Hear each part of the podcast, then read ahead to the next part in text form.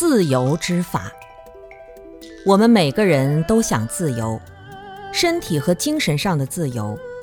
不自由会带来很多的束缚和压抑。反过来说，很多束缚会使我们的内心感到纠结、不自由。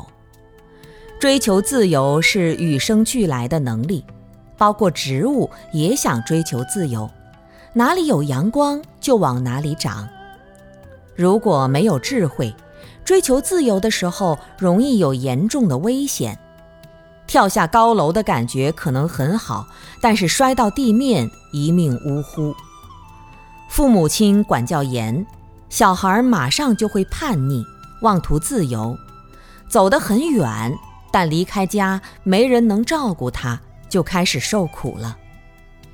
自由中，我们往往忘记了安全性，有时候习气来了，有些戒律持起来也觉得很艰难，不想持戒。这就是想自由的结果。每个人都想彻底自由，但没有保障的自由就有很大的危害。